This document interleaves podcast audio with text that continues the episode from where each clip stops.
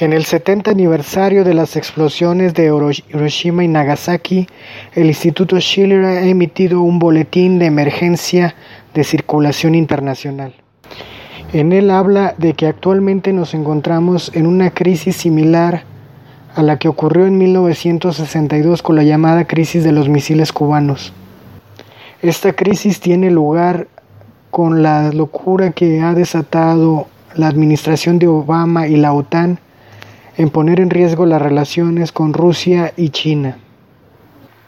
Dice el boletín que cuando la cortina de hierro cayó, se hizo un acuerdo para que Rusia aceptara la reunificación de Alemania, en la que la OTAN aceptaría que no, no habría más expansión de ellos.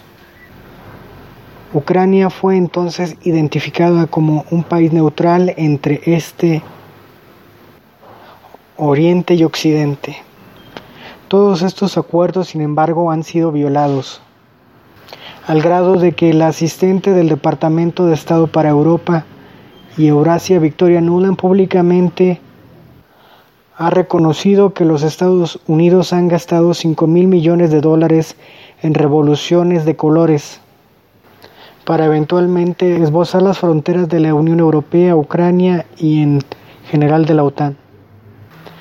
Los Estados Unidos se han retirado unilateralmente del Tratado de Misiles Antibalísticos con el propósito de desplegar un sistema de defensa en el este y el sur de Europa, ostensiblemente dirigido hacia Irán, pero también que tiene como objetivo a Rusia. La semana pasada la administración de Obama confirmó esta realidad al anunciar que el despliegue continuará pese al acuerdo del P5 más 1 con Irán. Los oficiales rusos han declarado que también esto es parte de un movimiento unilateral de los Estados Unidos en Europa como parte de un plan para un golpe termonuclear preventivo contra Rusia. El despliegue de los sistemas de misiles antibalísticos ya está en marcha en Rumania y Polonia y los tres primeros buques equipados con sistema de defensas antimisiles Aegis ya están ubicados en su sitio y han realizado maniobras en el Mar Negro y en el Mar Báltico, ambos en la frontera del territorio ruso.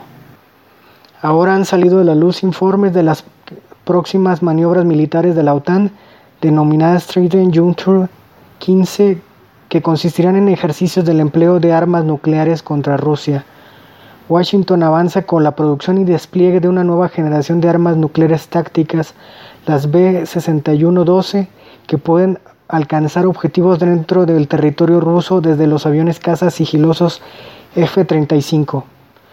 Se estima que producirán unas 500 de estas armas nucleares B-6112 y los planes actuales contemplan que se desplieguen 200 de esas en Europa continental. Estas provocaciones inconfundibles no han pasado desapercibidas en el Oriente y Occidente. Desde que se desató el golpe de Estado en Ucrania en noviembre de 2013, Rusia ha llevado a cabo una importante actualización de todas sus fuerzas estratégicas termonucleares.